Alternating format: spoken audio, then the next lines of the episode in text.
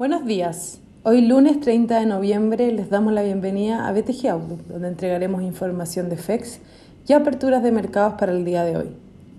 El tipo de cambio abre en 766,00 en línea con el cierre del día viernes.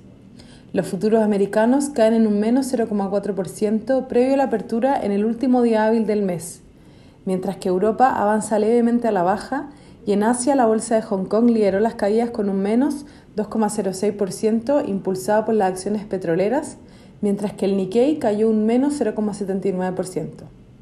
Los futuros de la OPEC muestran señales de discordancia en una reunión informal el día de ayer respecto a aplazar el aumento de producción programado para enero, llevando al petróleo a caer un menos 1,38% hasta ahora, y para hoy se espera una reunión formal.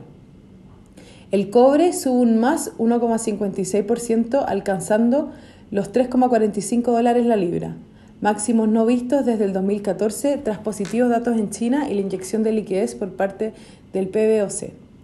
Incluso con el leve retroceso de las bolsas el día de hoy, el MSCI World Index anotó un alza de 13% durante noviembre ante el optimismo por el alto grado de inmunidad generado por las tres principales vacunas.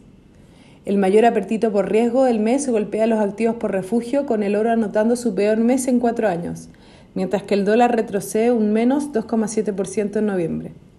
En cuanto a las vacunas contra el COVID-19, el director general de Salud Pública de Estados Unidos, Jerome Adams, dijo que el gobierno espera una rápida revisión y aprobación de la solicitud de dos productores de vacuna para otorgar autorización de emergencia.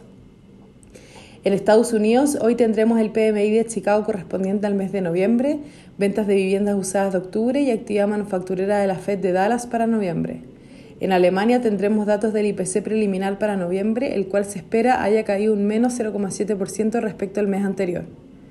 En China, anoche se conoció el PMI manufacturero, el cual se ubicó en 52,1 puntos sobre los 51,5 puntos esperados, mientras que el indicador no manufacturero también sorprendió al alza.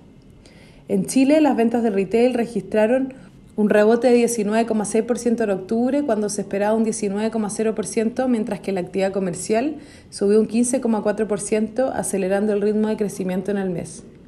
La producción industrial subió un 3,5% en octubre, cuando se esperaba un 2,5%, mientras que la producción manufacturera registró un alza de 6,2%, cuando se esperaba un 4,7%. El tipo de cambio opera en 768,40 en las primeras transacciones del día.